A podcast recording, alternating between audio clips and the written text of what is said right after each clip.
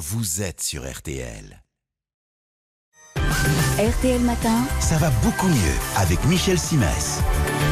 Bonjour Michel. Bonjour Yves. Quel beau regard. Ce matin, vous avez quelques conseils pour celles et ceux qui ont le sommeil, euh, comment dirais-je, capricieux Ouais, ça concerne pas mal de monde, hein, parce que les trois quarts des Français se réveillent la nuit, si j'en crois l'Institut national du sommeil et de la vigilance. En fait, le scénario est le suivant vous êtes dans votre lit, Mhm. il fait encore nuit, hein, vous ouvrez l'œil alors que votre réveil n'a pas bronché, vous regardez l'heure et vous vous dites que vous allez vous rendormir, sauf que vous n'y parvenez pas. Comment éviter de se retrouver dans cette situation que nous connaissons tous? Alors, il n'y a pas de recette miracle, hein, bien évidemment. Les réveils nocturnes pouvant survenir pour mille et une raisons. Néanmoins, certaines raisons reviennent plus que d'autres et il est assez facile d'anticiper. Je vais commencer par vous dire un truc qui n'a rien de médical.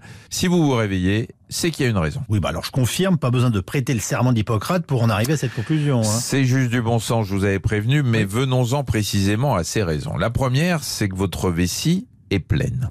Sauf qu'on est en pleine nuit, que vous êtes à moitié endormi, que vous n'avez pas complètement conscience que votre vessie est remplie, que vous avez la flemme de vous lever, d'allumer la lumière, bref, vous essayez de passer en force, j'entends par là que vous essayez de vous rendormir sans passer par la casse-pipi, et c'est pour ça que vous ne vous rendormez pas.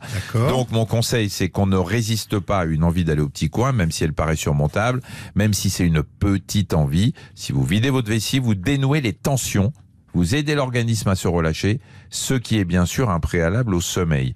Et j'ajoute que si vous avez la vessie pleine, c'est peut-être aussi parce que vous ne l'avez pas vidée au moment d'aller vous coucher.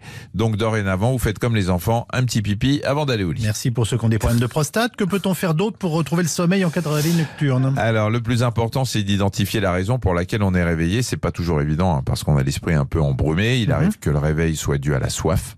Il faut toujours avoir une petite bouteille d'eau à portée Toujours. de main. Un organisme correctement hydraté trouvera plus facilement le sommeil. Mhm. Parfois, on se réveille parce que certaines pensées nous obsèdent. Alors, pour euh, des raisons professionnelles ou, ou des raisons personnelles, dans ce cas, pour retrouver le sommeil, il faut tenter de se concentrer sur sa respiration, une longue expiration en toute conscience. Contre les tensions, normalement, ça peut aider. Et si malgré tout ça, on ne se rendort pas? Eh bien, on se lève. Quitte à retourner se coucher si le marchand de sable repasse. Oui. En cas de réveil nocturne, laissez-vous toujours une vingtaine de minutes pour retrouver les bras de Morphée. Mhm. Même s'il ne veut pas de vous, n'insistez pas. Et oui, je rappelle que Morphée est du sexe masculin. Mhm. Hein, c'est le dieu des rêves, le fils d'Hypnos, le dieu du sommeil.